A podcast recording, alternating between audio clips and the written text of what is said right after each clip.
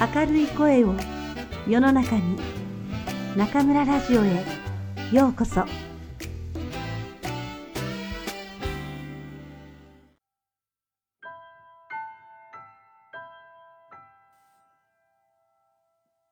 かぼちゃの馬車星新一。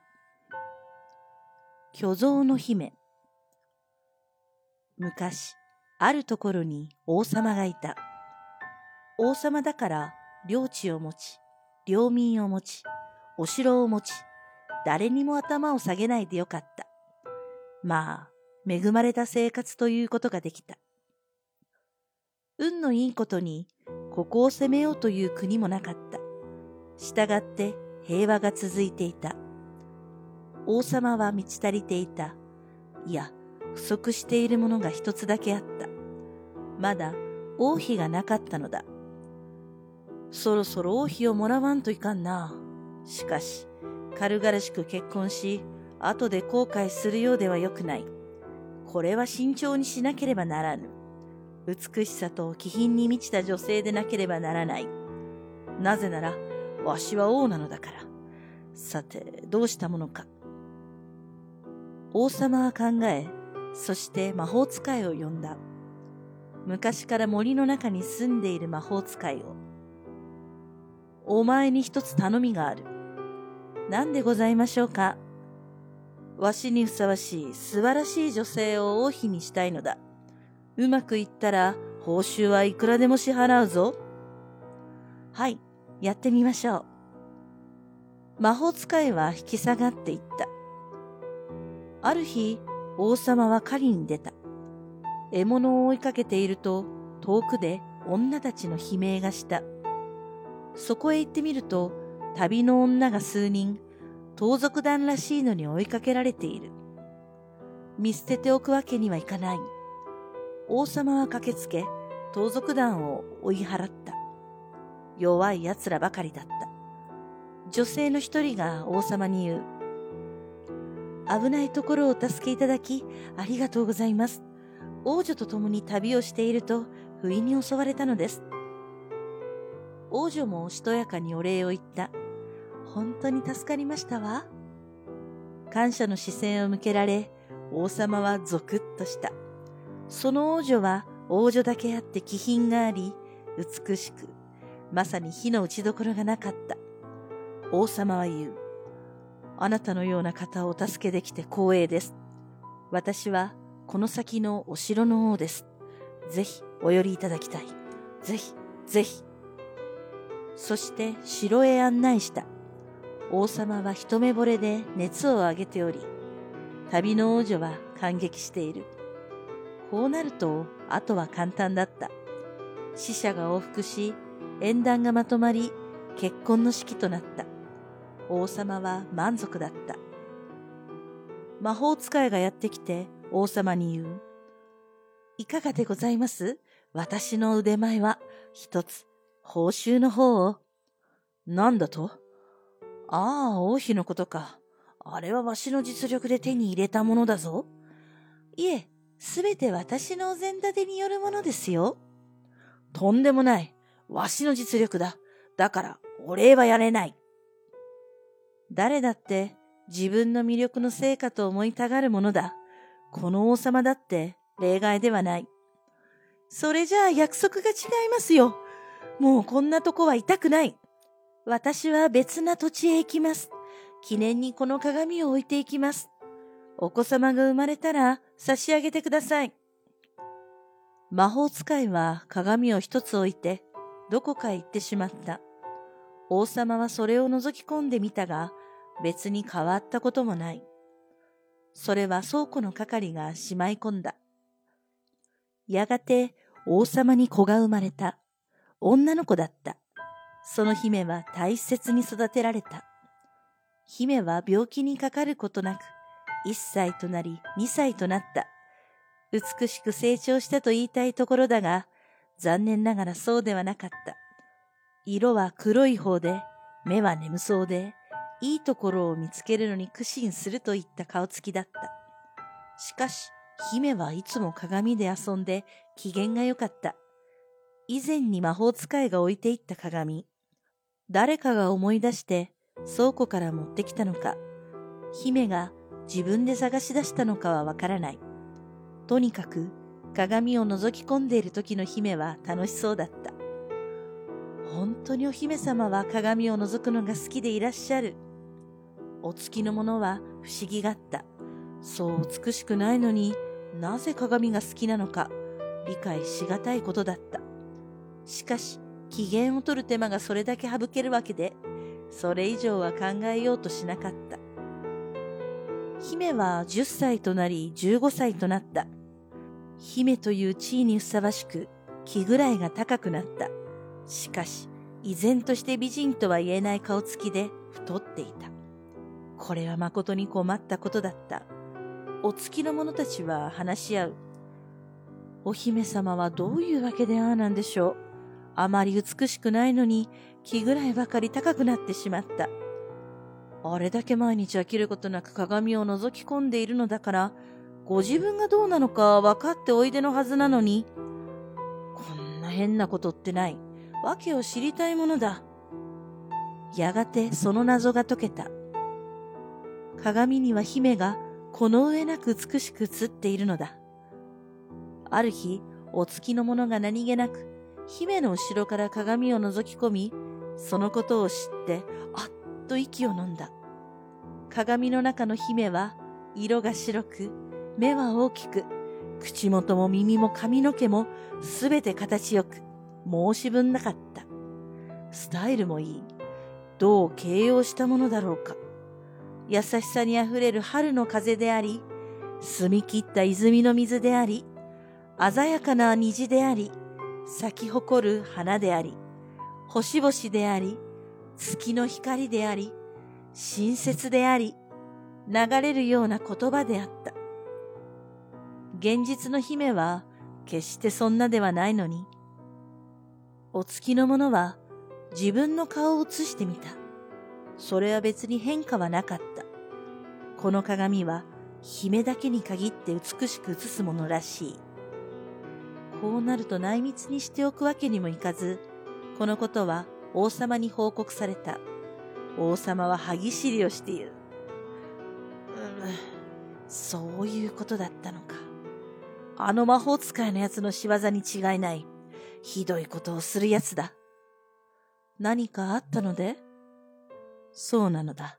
しかし、こんなひどい仕返しをするとはな。姫が美人でないのは仕方のないことだ。わしに似たのかもしれぬからな。美人でなくても、心がけが良ければそれでいい。また、気ぐらいが高くても美人であればそれでいい。しかし、美人でなく気ぐらいだけが高いとなると、これはよろしくない。あの呪われた鏡を取り上げてしまえ。現実を直視させなければならぬ。言うのは簡単だが、その効果を上げるのは極めて難しいことだ。お月の者は問題の鏡を取り上げた。壊そうとも試みたが、どうやっても壊れなかった。そこで倉庫の奥に隠すにとどめた。姫には代わりの鏡が渡されたが、一目覗き込み、こう叫んだ。これは嘘だわそして二度と使わなかった。ずっと見慣れてきた美しい自分がそこに映っていないのだ。こんな不当なことがあっていいのか？これが虚偽でなくて何であろう？姫は生きがいだった楽しみを失い、気力が衰え、病気となった。手当てをしても良くならず、痩せ衰える一方、こうなると魔法の鏡を出さざるを得ない。再び渡された鏡を覗き込み、姫は元気を取り戻した。彼女にとっては、これこそ現実なのだ。姫の病気はたちまち治った。気ぐらいも元へ戻った。本物の姫は少しも美しくないのだが。王様は家臣に命じた。あの魔法使いを探し出せ。奴なら何か方法を知っているはずだ。はい。その使命を帯びた者が出発していった。しかし、いい報告はもたらされなかった。どこへ行ったのかさっぱりわからない。第一、いなくなってからかなりの年月が経っているのだ。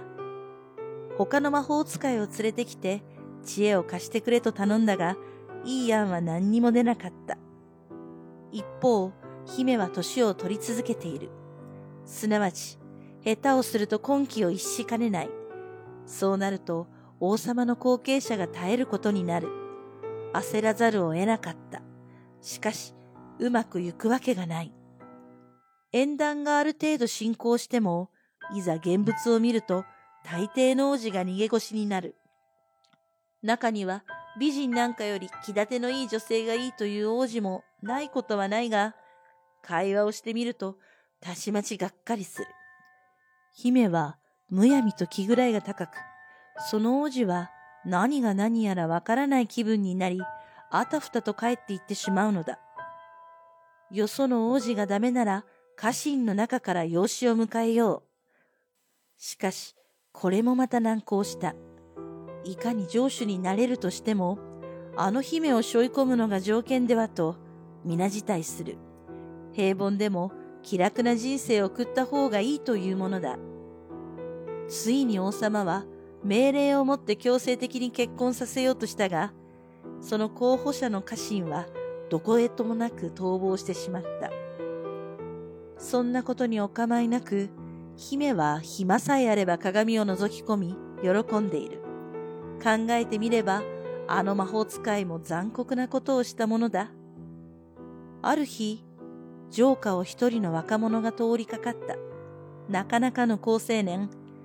かねてより言い含められていた万兵は、声をかけて城に招き入れ、王様に報告した。王様が会ってみると、育ちの良さそうな青年だ。ダメだろうと思いながらも、王様は言ってみた。どうだろう。うちの姫と結婚し、後を継いでくれぬか？冗談でしょ？信じられないお話です。若者はおどおどしている。いや、本当だとも。姫は物陰からあなたを見て悪くないと言っている。あとはあなたが承知してくれればいいのだが、いいも悪いもありませんよ。と若者は言い、姫と会った。今までの例と違い、その若者は喜んで承知した。たちまち準備が整えられ、婚礼の式が挙げられた。その時分かったことだが、その若者は、ある国のちゃんとした王子だった。城の家臣たちは、一安心とは言うものの、王子の心境がわからなかった。あんなスマートな王子が何もこの姫と結婚することもないのにと。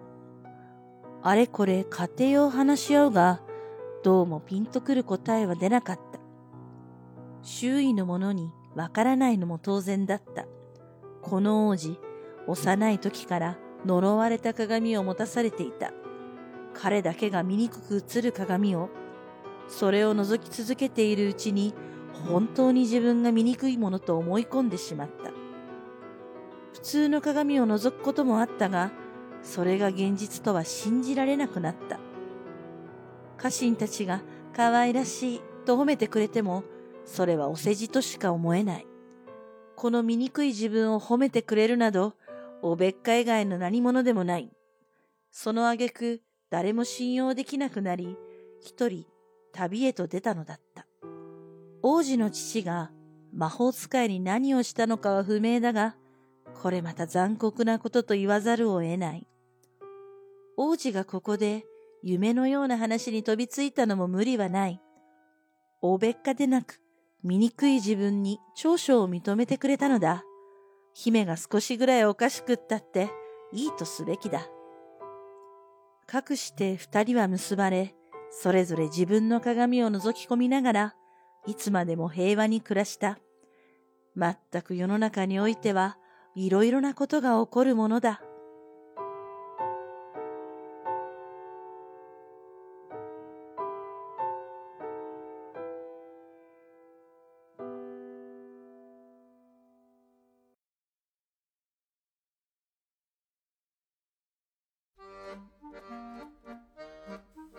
皆さんこんばんは。今夜も中村ラジオへようこそ。私は当ラジオ局のディスクジョッキー中村です。今日は12月6日日曜日。そうです。日本語能力試験の日です。ただいま時刻は1時半を回ったところ。全国の受験生たちが試験用紙との格闘を始めました。中村は学生の応援のためここ武漢の家中鍵大学にやってきました。武漢にはもう一つ武漢大学の会場がありますが大勢の受験生たちがこちらにも集まっていますね。中村はもちろん受験会場には入れませんので近くの空き教室でこの原稿を書いています。さすが中国トップ10に入る名門大学だけあって日曜日でも自習している人が多いですね。さて受験生の皆さんは今頃文字語彙の部分が終わり文法問題に立ち向かっている頃ですね。どうかな？今回は難しいかな？皆さんもご存知の通り日本語能力試験は7月と12月の年2回のテストがありますがなぜか12月の方が難しいというのがもっぱらの定説。そんなことはないだろうと思いつつも受験資格がない日本人の中村は会場の外から学生たちの健闘と成功を祈るより他ありません。私も昔々は学生でしたからこれまでいろいろな試験を受けてきました。その時はもちろん多くの皆さん同様に試験前は緊張しましたし日頃の不勉強がたたって徹夜で友人のノートを写したりまあそれなりに大変でしたが教師になって応援する立場になってからはなんだか胃がキリキリ痛むような感じで試験当日と結果発表の前日はよく眠れなくなってしまいました。今だって中村の手はいつも以上に冷たく座っていながらもどうにも落ち着かない気分です。あここまで書いてたら教室で急にドイツ語の授業が始まりました。そうそう今日は日曜日。シュアンシュエウェイの授業なんですね。道理で急に学生たちがいなくなったわけです。200人教室で受講していると思われる学生は15人程度。反応もあまりなく教壇で先生が1人頑張っていらっしゃいます。こういう時って人に話してるって感じじゃなくて壁に話してるって感じなんです。私も中南財系西方大学のシュアンシュエウェイで日本語を専門外の学生に教える身こんな時先生の気持ちはよくわかります。私はこういう沈黙が大の苦手なので、学生の気分が乗っていない時は、学生を絶対笑わせてやるぞとばかりに、笑い話を連発してしまいます。ドイツ語は全くわかりませんが、他の先生の授業を拝聴する機会はなかなかありませんので、邪魔にならないように、一番後ろの隅にそっと座っています。あ時間は15時ちょうど。能力試験が始まって1時間半が過ぎました。N1 や N2 の受験生は読解問題に挑戦中ですね。読解問題の必勝ポイントはいかに本文の読む時間を省略できるかですね。設問の選択肢をしっかり読んで、そこから本文に戻って確認していく。これが中村式の読解方法。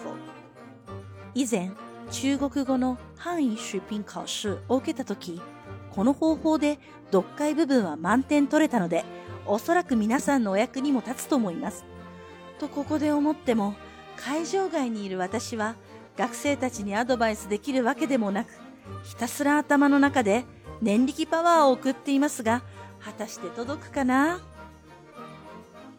さておかげさまでこの中村ラジオ今週に入りフォローしてくださるファンの方が1万9000名を突破しました。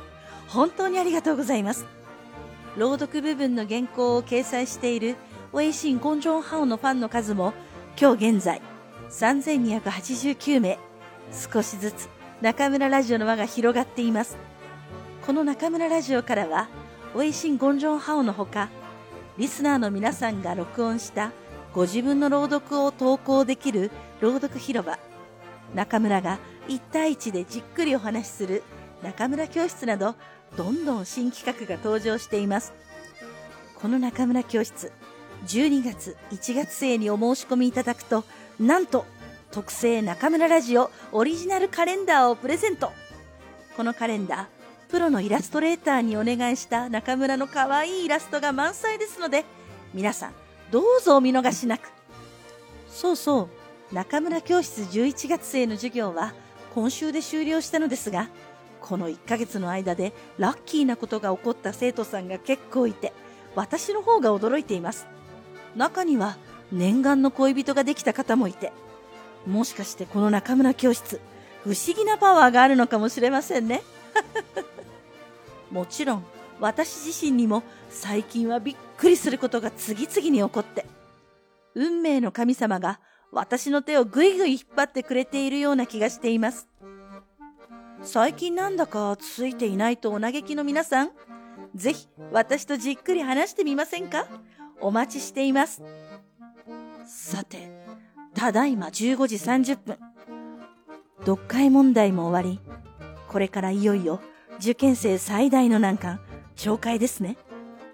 能力試験に合格できるかどうかは、この懲戒にかかっていると言っても過言ではありません。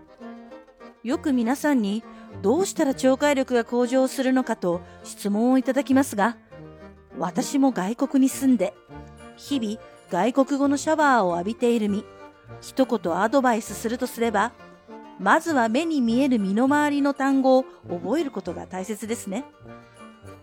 そして、とにかく常に頭を働かせ、相手が何を言いたいのか連想していくこと。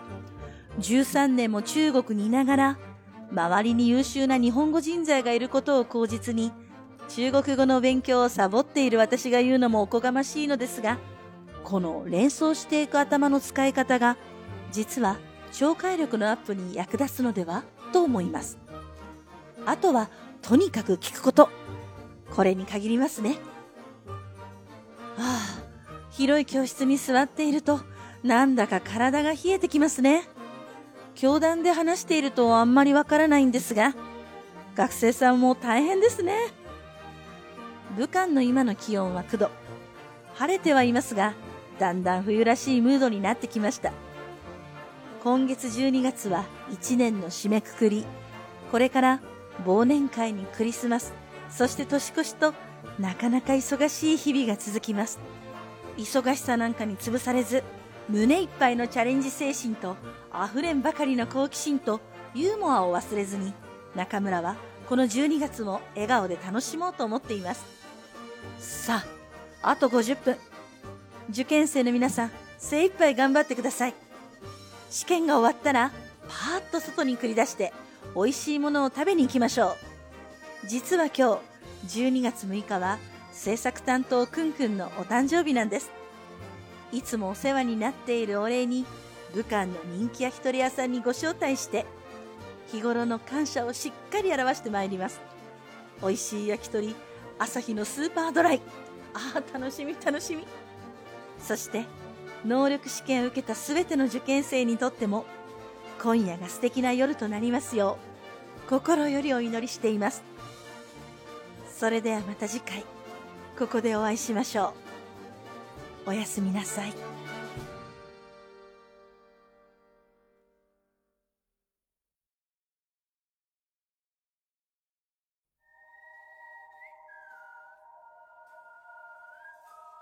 くんちゃんのおまけコーナー皆さんこんばんは。坤享のおまけコーナーへようこそ。大家好，我是中村电台的制作担当困困，欢迎来到我马 K Corner。今天是十二月六日，现在我跟中村老师、助手小宁，还有韩国的金老师一起在地铁里。大家说要给我过生日，于是我们向着味道超级赞的雅基多利亚出发了。就在刚才，我们打完了本年度关键的一仗。是的，我们刚考完 N 一（括号）。中村老师当然不能参加考试，他是寒风中瑟瑟发抖的只有一个人的场外应援团（括回）。首先来汇报一下这次考试的情况吧。我跟小宁都是去了解 N 一的出题动向的。江湖上总是流传着一个传说：七月比十二月的要简单。但我觉得这次十二月考试相比七月来说要简单一点。不知道是不是有很多同学都跟我有同样的感觉呢？文字词汇部分降低了难度，语法部分也有好好考语法点，而不只是考语感。阅读和听力倒是跟七月的难度没有差太多。不过出考场的时候，还是听见好多同学在哀嚎：“听力好难啊！”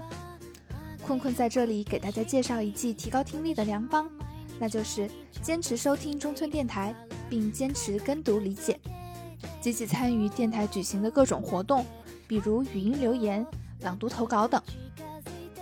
说到这里，那当然不能不提我们广受好评的中村教室。中村教室自开办到现在，也陆陆续续送走了一小批学生。有的学生说，虽然一个月的时间不长。但在老师的帮助下，了解了一些好的学习方法，自己的思考方式也有发生变化。最近运气也惊人的好，搞不好中村老师就是传说中的幸运之神。还有学生说，在中村老师的强烈建议下，终于鼓起勇气跟喜欢了很久的女生告了白，结果居然惊喜的牵手成功。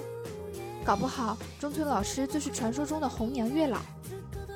看来中村老师和中村教室的魔力真是不可小觑。中村老师和你之间又会发生怎样的故事呢？感兴趣的听众朋友可在微信公众平台中点击“日语教室”或回复“日语教室”了解详情。十二月和一月学员均可获得中村 Radio 限量纪念版二零一六年台历一册，内含老师的卡通插图十二枚及老师亲笔签名寄语哦。大好机会不等人，快加入我们吧！写到这里，地铁也快到站了，差不多得想想今天的 menu 了。前方又有些什么样的美食在等着我们呢？嘿嘿，光是想想都要流口水啦！それではまた次回ここでお会いしましょう。おやすみなさい。